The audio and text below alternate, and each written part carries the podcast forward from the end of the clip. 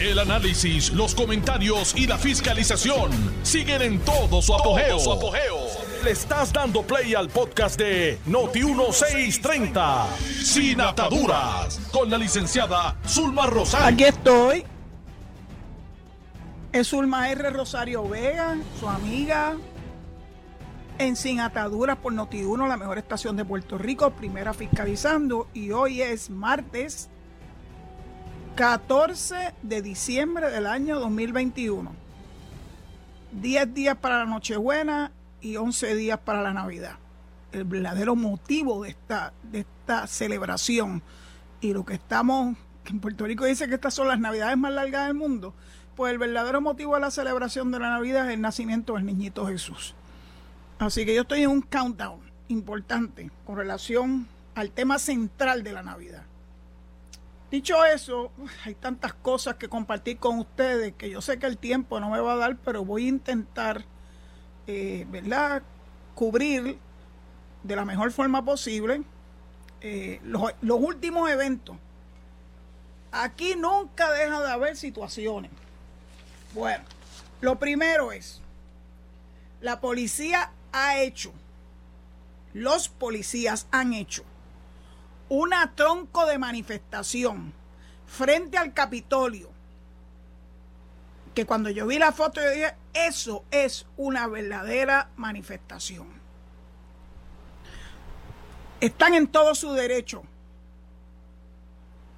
Su vida la ponen en riesgo todos los días.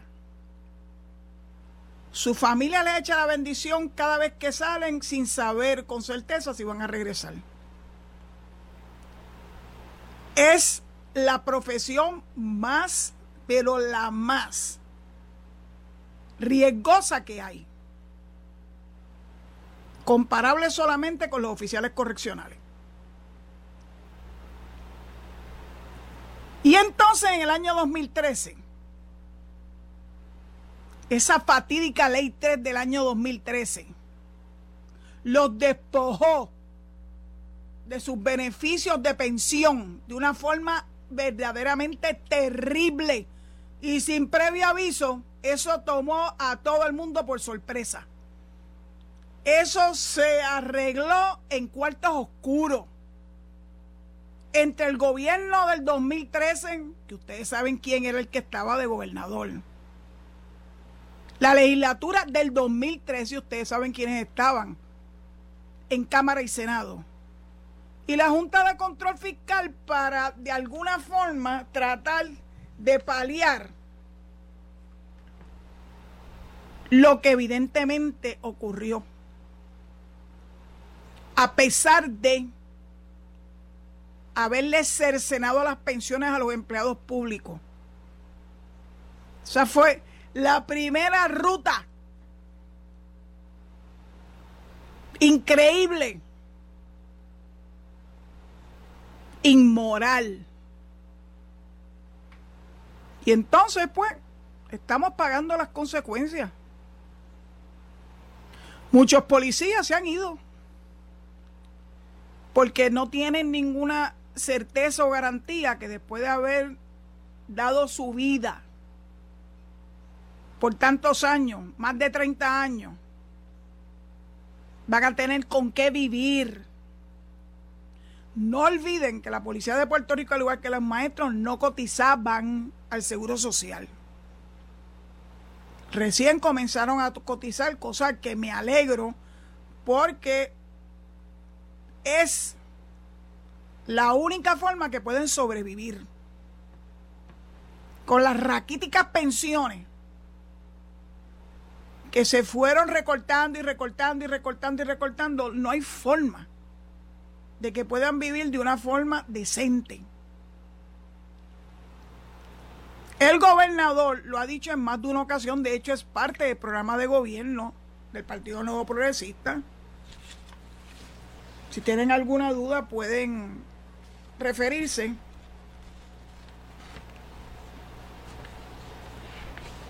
En calidad de vida, adultos mayores, retiro de oportunidades, Puerto Rico promete la administración del Partido Popular en el año 2013 eliminó el derecho de nuestros empleados públicos y pensionados a un retiro digno.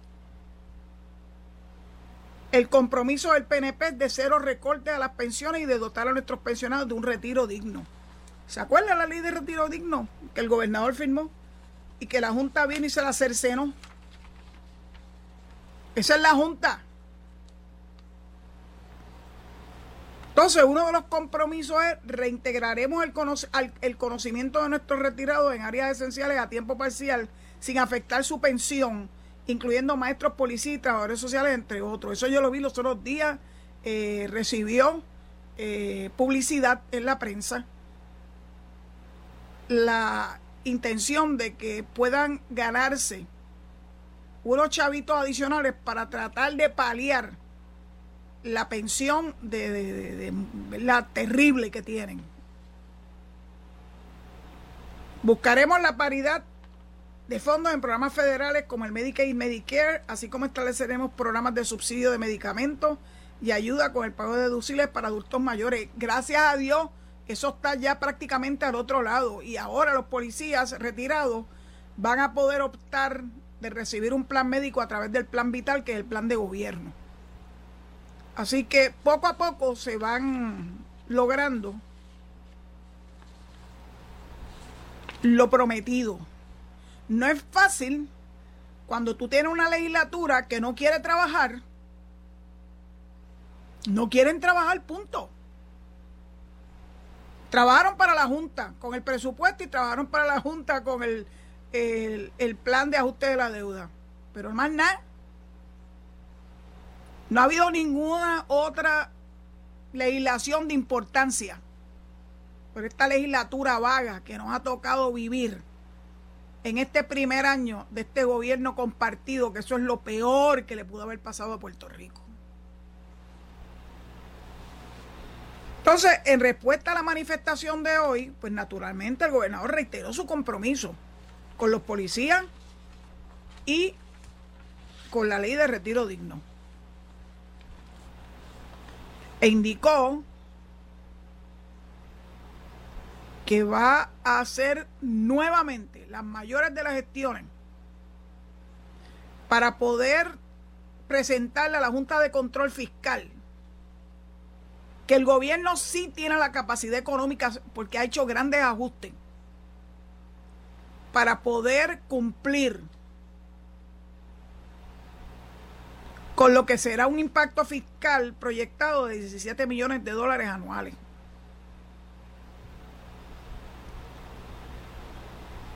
Con el plan vital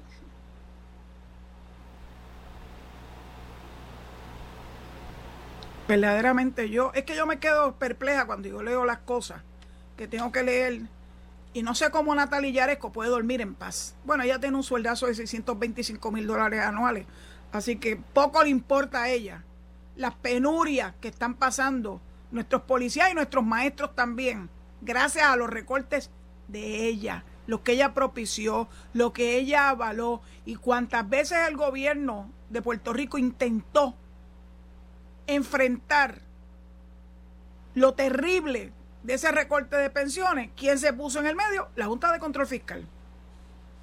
Loca porque se acaben de largar.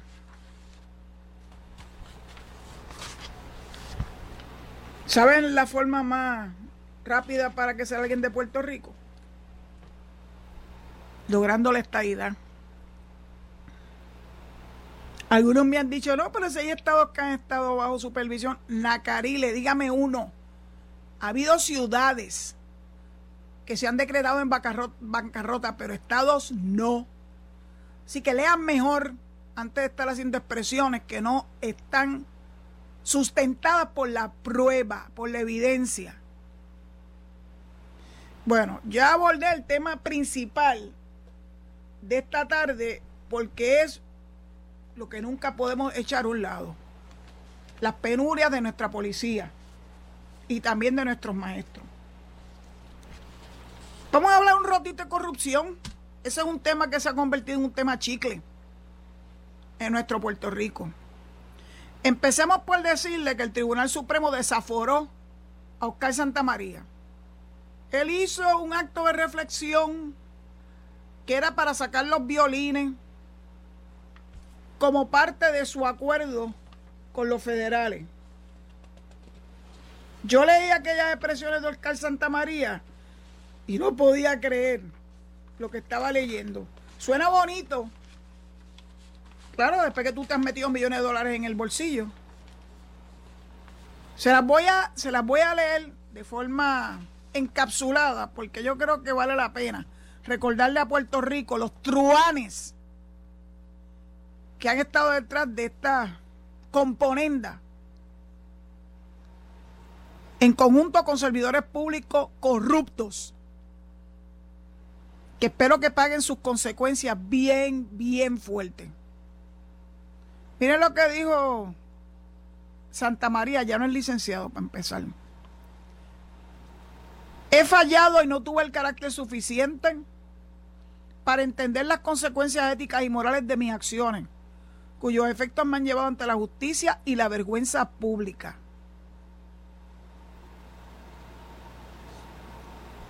De hecho, unos días antes él había asegurado que había cerrado su oficina legal y que se había dado de baja del registro notarial. Too little, too late, se llama eso.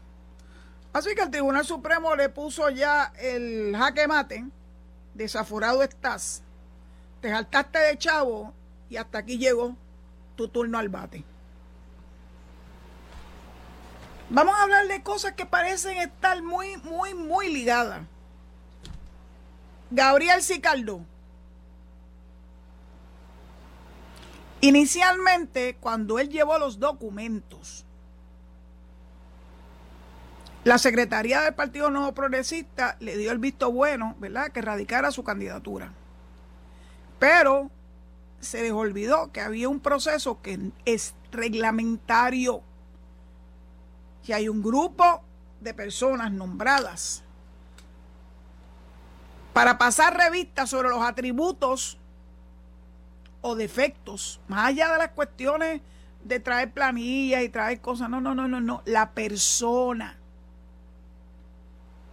Y llegaron a la conclusión con el aval del directorio, es pasado domingo, hace dos días, de que Gabriel Cicaldón no reunía esos requisitos. Entonces este señor que está en su perfecto derecho de ir al tribunal, cosa que hizo en el día de hoy, demandó. Demandó al PNP, demandó a Pierluisi, demandó a Julia Alicea, demandó a Raimundo y todo el mundo. No sabemos qué va a determinar los tribunales. No sabemos si le van a dar la oportunidad de que corra en las, ¿verdad? En las elecciones especiales, en la elección especial. No lo sabemos. De hecho, yo leí la demanda y estuvo muy bien redactada. No la redactó él, by the way.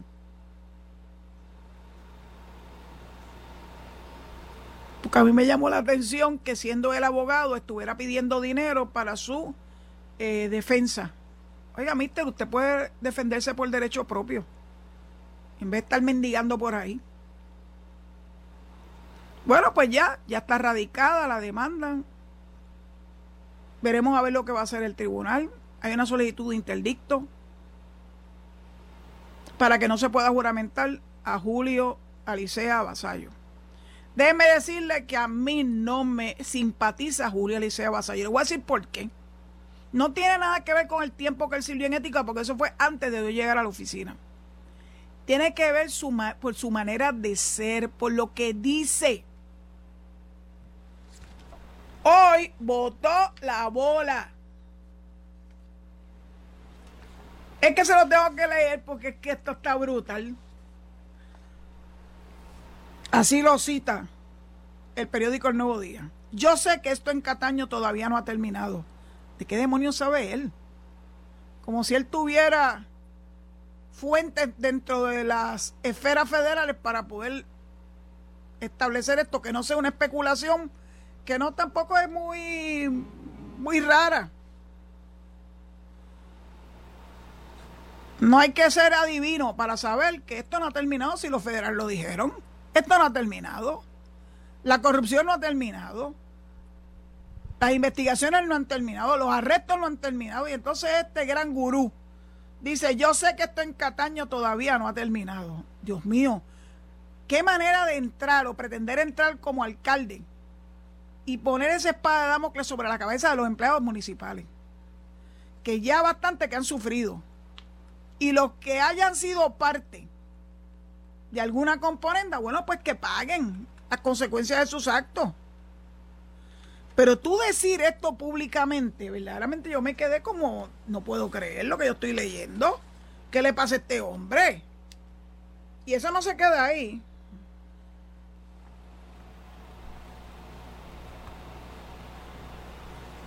Alicea ya comenzó a trazar su plan para sanear la administración municipal de Cataño. Porque asegura que le consta, miren esto, que le consta que habrá más arrestos por corrupción luego de que el ahora alcalde El Cano Delgado llegara a un acuerdo con las autoridades federales y se declarara culpable por actos de corrupción. Que le consta. Oiga, mister, si usted le constaba actos corruptos, su obligación era delatarlo. No era quedarse callado, velando la guira. Sentarse a mirar cómo discurría este juego de pelota. Por eso es que no lo soporto. Te lo tengo que decir honestamente. No lo soporto. Y además tiene una actitud de prepotencia. Obsérvenlo. Obsérvenlo para que ustedes vean si lo que yo estoy diciendo es una exageración. Y lo citan. Sé que en un futuro vienen más arrestos para el municipio de Cataño. De eso no me cabe la menor duda. Me consta. Aquí Félix no actuó solo. Aquí Félix, Félix actuó en común acuerdo con otras personas, empleados municipales. Miren esto, esto pique y se extiende. Yo te puedo decir que en el área de obras públicas vienen arrestos. Eso yo te lo puedo asegurar. ¡Wow!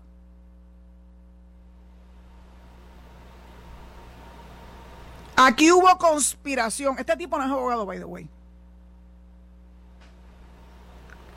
Cuando se habla de conspiración, se habla de dos o más personas. Aquí en el huracán María se cometieron unos delitos que participaron algunos empleados. Oiga, mister, ¿usted lo dijo a, las autoridades? ¿O se quedó calladito velando la huira?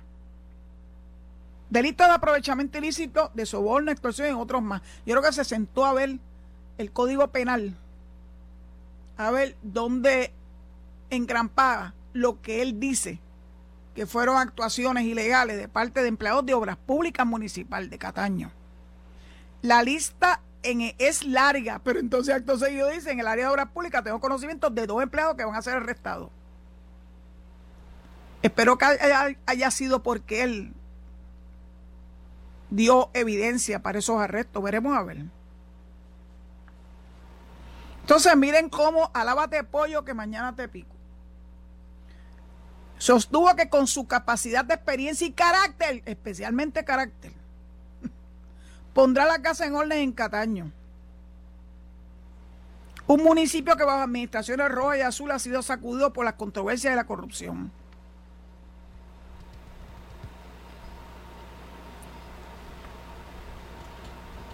Sobre la descalificación de Sicardó, su contendiente todavía no lo puede descartar. Vamos a ver lo que dice el tribunal. Alicia opinó que el alcalde interino ha evidenciado con sus acciones que no está apto para el cargo. No tiene el carácter. Oh, God. Los psicólogos le llaman eso proyección. No tiene el carácter porque Sicardó era el abogado del exalcalde fue abogado principal del exalcalde y de la Junta de Subasta del municipio. La junta de las actuaciones de la Junta de Subasta están en tela de juicio ante la oficina del Contralor. Ajá. Indicó a quien fue director de la ACA. Pasó sin pena ni gloria por la ACA. Recordó que en septiembre de este año analistas forenses de la oficina de la Contralora se llevaron de la oficina de administración del municipio dos computadoras. Si Caldón no ha hecho nada contra el administrador del municipio, a pesar de que podría, haber encausado, podría ser encausado a nivel estatal. El decir que no sabía que había actos de corrupción, eso no se lo cree nadie. Reconoció que de llegar a la poltrona municipal habrá empleados públicos que no estén a gusto con él u hostiles porque favorecen a Cicaldó Ocasión. Y miren esto, esta es la mejor. Me acuerda a otro alcalde que duró bien poquito. Este fue Iván Hernández en el municipio de Vega Baja. Miren lo que les dice a los empleados. El empleado que no quiera trabajar conmigo, para mí tiene dos opciones. O trabaja conmigo o se va a tener que ir. Pero a la misma vez dijo que no se propone despedir empleados municipales. O te peinas o te haces papelillo, papá. ¿Cómo es que se tiene que ir sin despedir? ¿Cómo es eso? Anticipó que se propone cancelar si es que si Ocasio no lo ha hecho. Y no es que tiene tanta información de allá adentro. Los contratos del municipio con las empresas de Oscar Santa María y de Mario Villegas.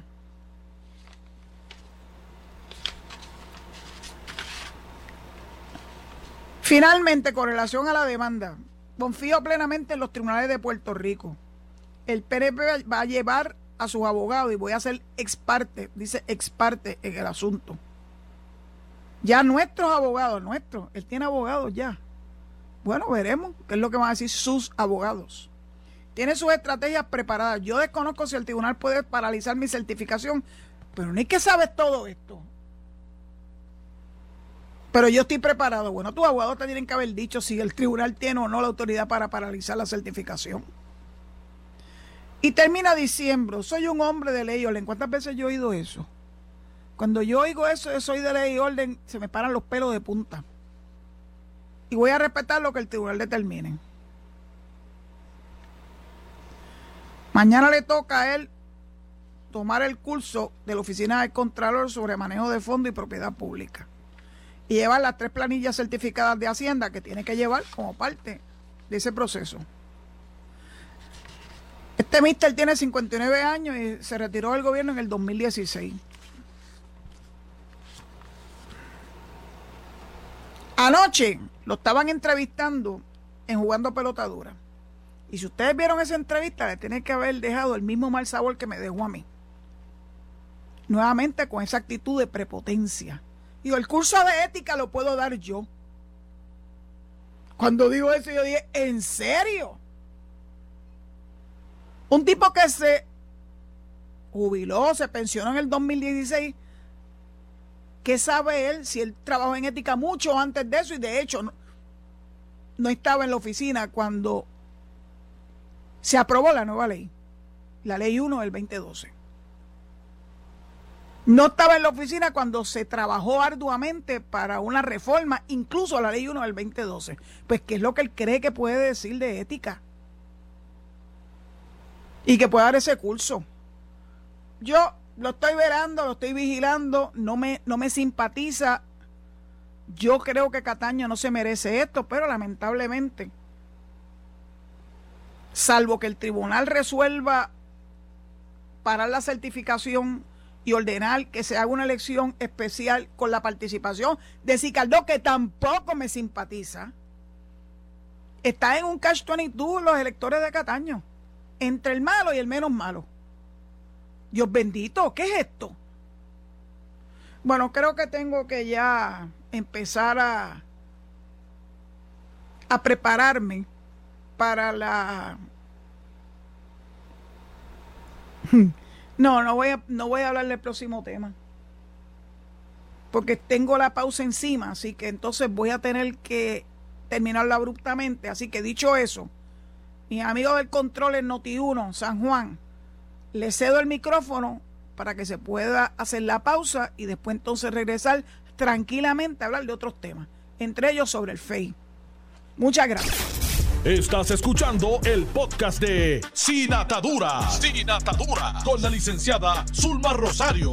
Por Noti1630. Noti el jueves y el viernes a través de 787-832-0760 anótenlo, anoten sus preguntas o lo que quieren compartirnos para cuando llegue el jueves o el viernes pues puedan tenerlo fresquecito. Antes de entrar sobre el FEI, quiero, quiero compartirle con ustedes que José Luis Dalmau solicitó y obtuvo autorización para entrar al pleito que hay y que interpuso, adivinen quién.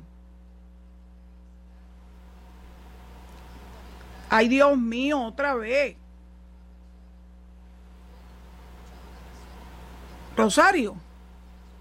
El licenciado Nelson Rosario. Ustedes lo vieron anoche jugando pelota dura. La verdad es que es una cosa impresionante. Así que José Luis Dalmau va a tener otro turno al bate ante el Tribunal Supremo para hablar sobre el nombramiento del juez presidente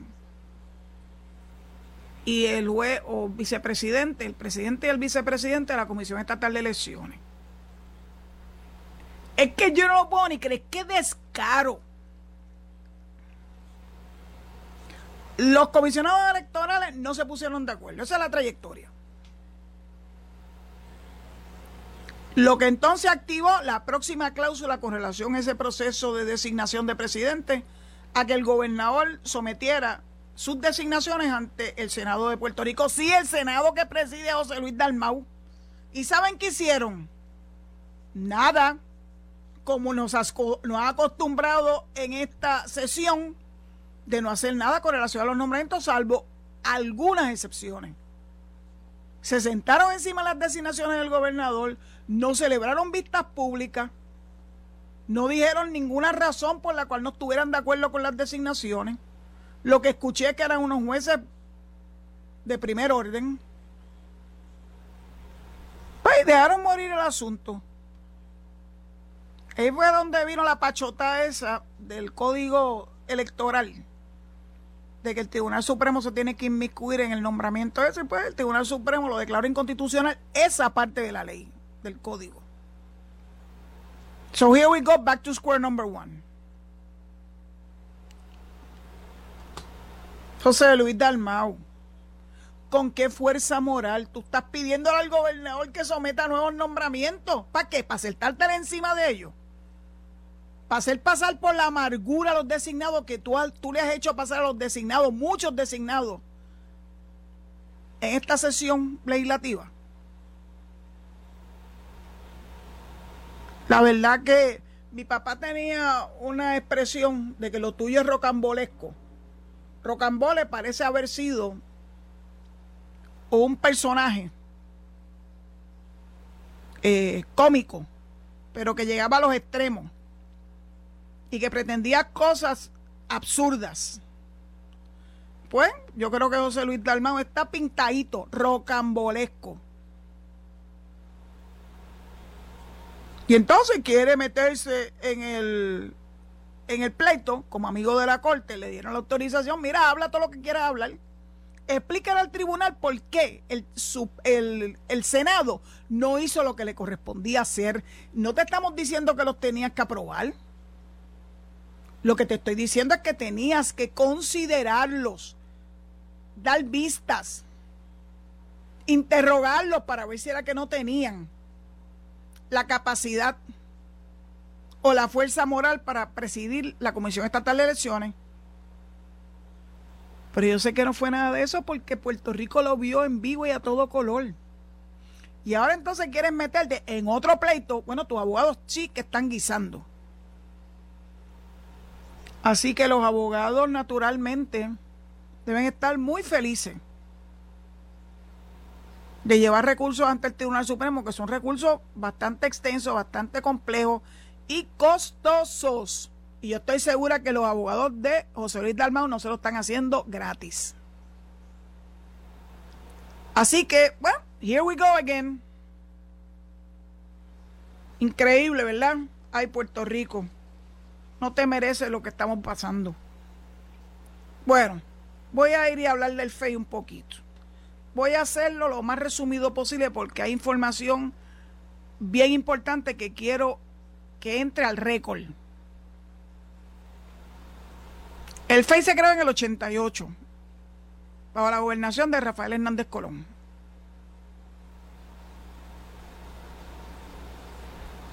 Es el efecto de lo que ocurrió en Estados Unidos con Watergate.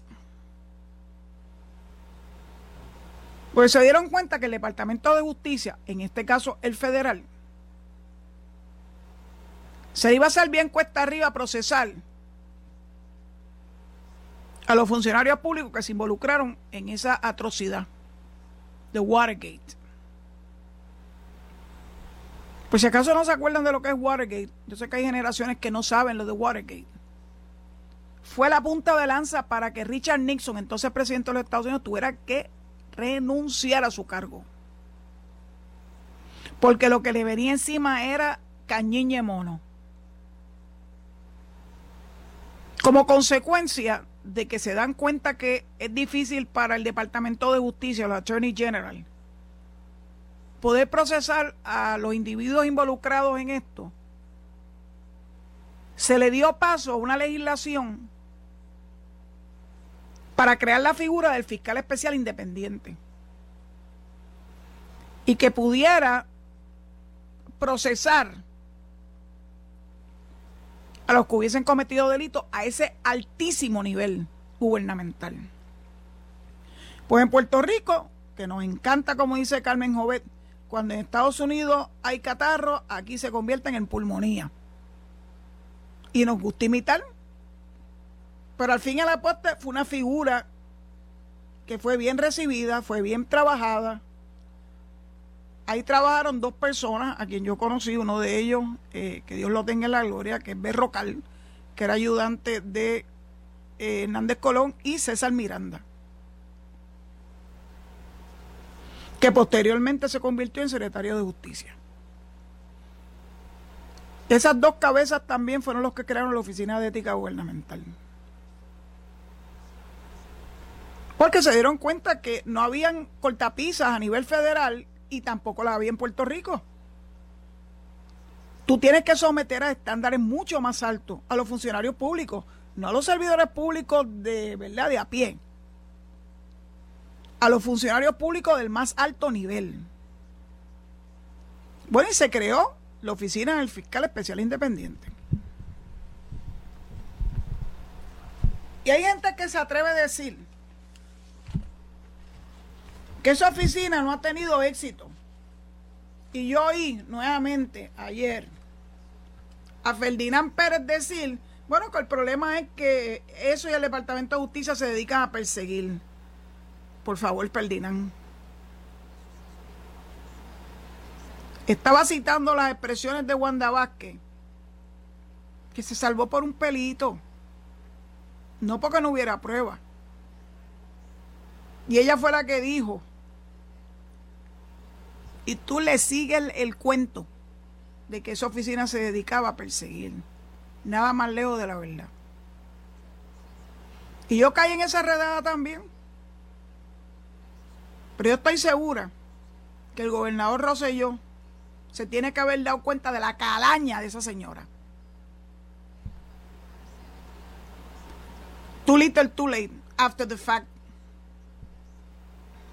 Pues mira, para que tengan una idea de a quién el FEI ha procesado y cuál ha sido el veredicto. Acabadito de nombrarse, el FEI, el primero, José Mariano Río, ex senador del Partido Popular, culpable. No quiero decirlo, pero este es el abuelo de Héctor Ferrer, que Dios lo tenga en la gloria. El próximo, Juan M. Rodríguez Santana, ¿saben quién es? Lo conocía por Juan Higgins. ¿Saben quién es Juan Higgins? El papá de la actual legisladora, creo que senadora, Sol Higgins. Culpable. Miguel, ah, popular. Miguel de Soto, ex senador. Culpable. Popular. Joaquín Peña Peña. Culpable popular. Oiga, y estos fueron entre los años 89 y 92.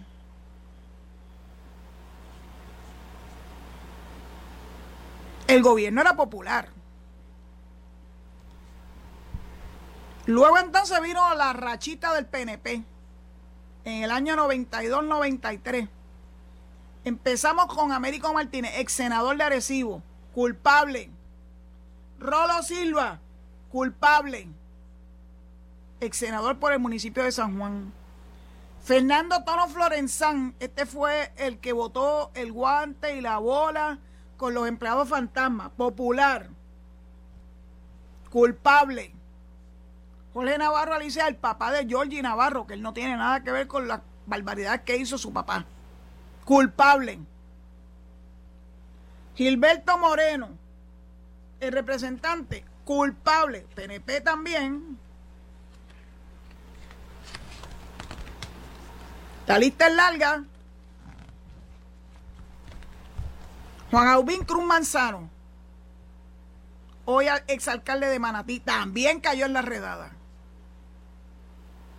Rafael Pérez Santaliz, exalcalde de Quebradilla, popular. Juan Aubín Cruz Manzano, PNP. En el año 94-95, José R. Varela Fernández, que era representante. Sí, el hermano de Connie Varela. Más adelante, José M. del Valle, PNP.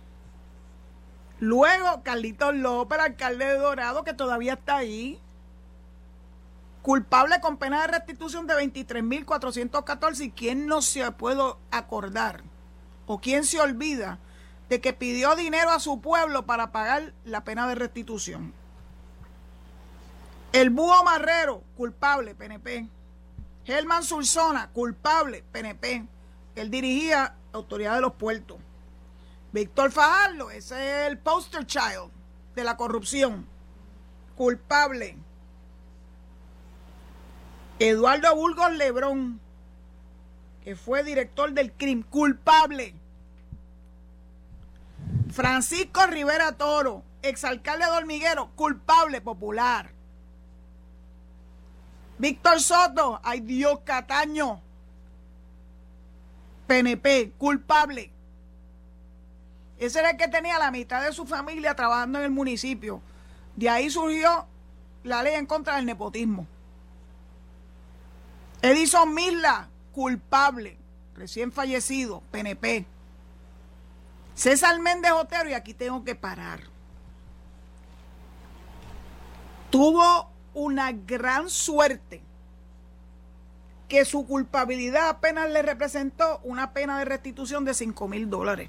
Pero yo tengo que decirle que se le imputaba a César Méndez, PNP, by the way.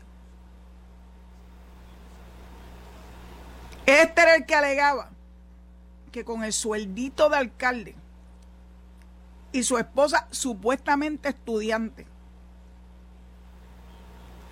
convencieron a la banca para que le financiaran dos propiedades, no una, dos propiedades en, un sitio bien exclusivo de acceso controlado.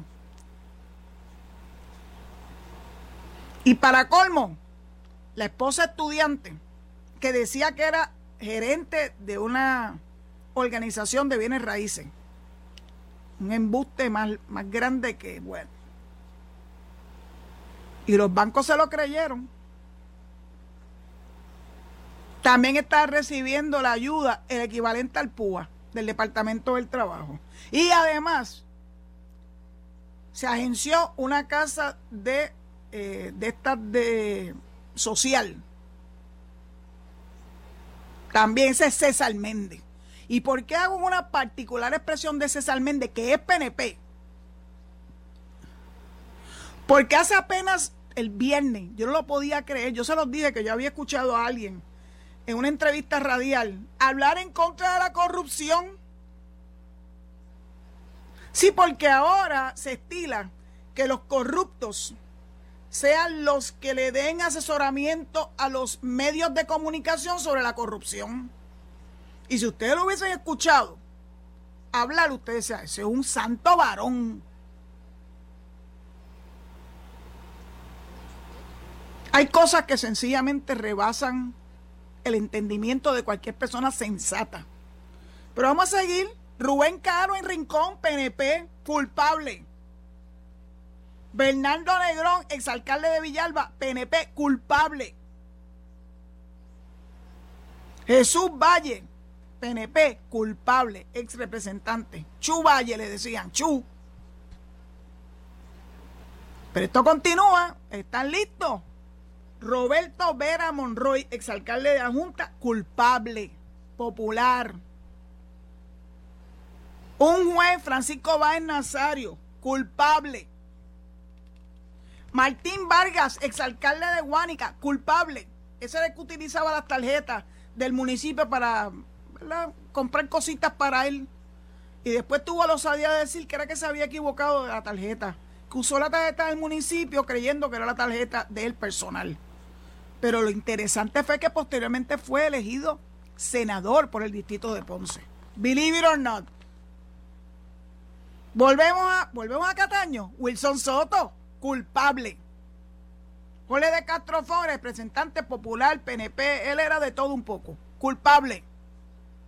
Edgar Santana, PNP, exalcalde de Vega Baja, culpable. Ángel Malavé Saya, exalcalde de Sidra, culpable. Irán Meléndez Rivera, aquí tengo que parar. Porque los actos de corrupción que cometió fueron mientras se desempeñaba como administrador de la ACA. Y entonces, cuando en una en un seminario yo les dije que pues eh, la corrupción no tenía, ¿verdad?, eh, color de partido. Se levantó Denis Márquez, ese egregia figura que todavía no había sido elegido, estaba en el proceso. A decir que del PIB nunca. Yo le dije, perdóneme. Usted no se acuerda de Irán Belén. Ah, pero es que ya no es pipiolo. Ay, Dios mío. La verdad es que uno tenía que escuchar cosas y no entrar en, bueno, en dimes y diretes. No era el estilo. Pues Irán Meléndez, culpable, sí. Pipiolo, sí. Fue candidato, creo que al municipio de San Juan por el PIB. Y todavía lo niega, eso sí que es grande. Mira, no lo niegue. ¿A que es un corrupto? Sí.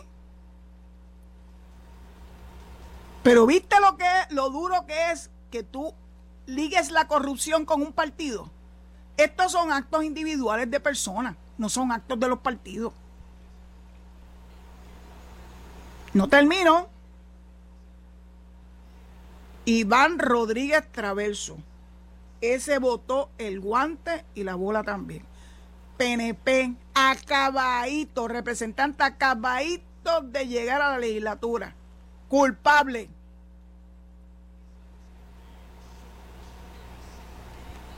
Y los últimos dos que tengo en esta lista, esta lista solamente llega hasta el 2013. Y le voy a decir la procedencia donde yo lo estoy leyendo. Son Luis Fontane,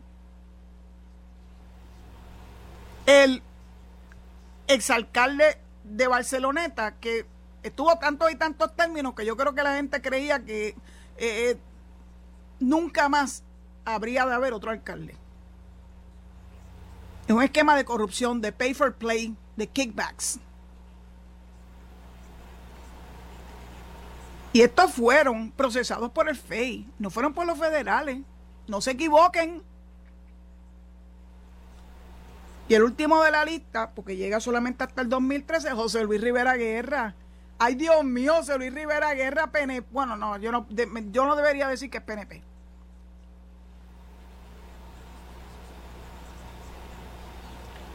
Y cuando se le impuso la multa, porque fue por violación a la ley de ética, pero fue a, nivel criminal. José Aponte dijo que eso era una multa como las multas de tráfico. Ahora ustedes están viendo en contexto las muchas cosas que yo he dicho ante estos micrófonos, con nombre y apellido.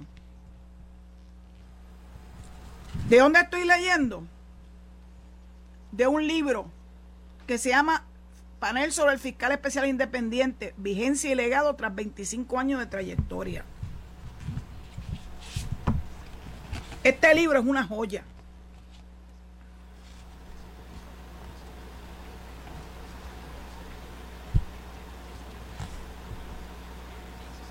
del 2014. Pero antes de que finalice, porque esto yo no puede ser que ya se acabó. Quiero decirle que así como Tatito ha dicho y lo dijo públicamente, que busca reformar la figura del FEI. Ahora le dicen de otra forma, reformarla. Cada vez que gana el Partido Popular, le tumban la cabeza o pretenden hacerlo a las entidades fiscalizadoras. En el 2014, tres proyectos de ley para desarticular el FEI. Tres, PDLS 691, PDLS 990 y PDLC 1326. Y ahora Tatito quiere emularlos. Seis proyectos. PDLS 023, PDLS 347, todos radicados durante esta, ¿verdad? esta sesión legislativa. Resolución de la Cámara 034. Resolución de la Cámara 272. Todo es para investigar porque le fascina investigar. Resolución de la Cámara 350. Resolución de la Cámara 457. Todo para investigar. Para investigar el FEI porque según ellos el FEI no ha hecho nada. Ay bendito. Se los va a comer vivo. Celebren vistas públicas para que vean, pero que en esas vistas públicas definitivamente tienen que darle paso a una ponencia o varias ponencias de la presidenta del panel, la licenciada Nidia Coto Vives. Para finalizar, Partido Popular se ha dedicado no solamente a chavar a los policías y los maestros desde el 2013 para acá, con aquella fatídica ley 3, sino han tratado de desarticular las agencias fiscalizadoras contra la corrupción. Le a mí me tumbaron una tajada grande, millonaria del presupuesto, porque pensaban que no íbamos a poder sobrevivir. Pues mira, sobrevivimos, pero a duras penas, porque no permiten que las agencias puedan tener más recursos para poder hacer otras investigaciones o ampliarlas. Le tumbaron la cabeza a la oficina del, del inspector general. Acabadito ya, creo que fue el primer proyecto en el 2013. Se restituyó en el 2017. Y saben una cosa, una de las agencias invitadas por el Task Force que creó el FBI. Al igual que ética, que alguien dijo que ética no estaba, sí estaba. Y naturalmente la oficina del Contralor. La oficina, el panel sobre fiscal especial de independencia no puede involucrarse en ese tipo de investigación, eso no es el rol del FEI. Es que oía gente decirlo y yo decía, pero estarán locos. Bueno, me tengo que callar porque ya sí que me van a tumbar el micrófono Creo que hasta me excedí un poco de mi tiempo, pero le agradezco enormemente a Noti1 que haya tenido paciencia conmigo. Y cedo los micrófonos a mi amigo Enrique Quique Cruz en Análisis 630 y posteriormente a mi otro amigo Luis Enrique Falú.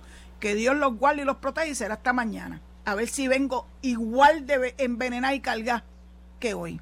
Que Dios los guarde. Esto fue el podcast de Noti1630, sin ataduras, con la licenciada Zulma Rosario. Dale play a tu podcast favorito a través de Apple Podcasts, Spotify, Google Podcasts, Stitcher y notiuno.com.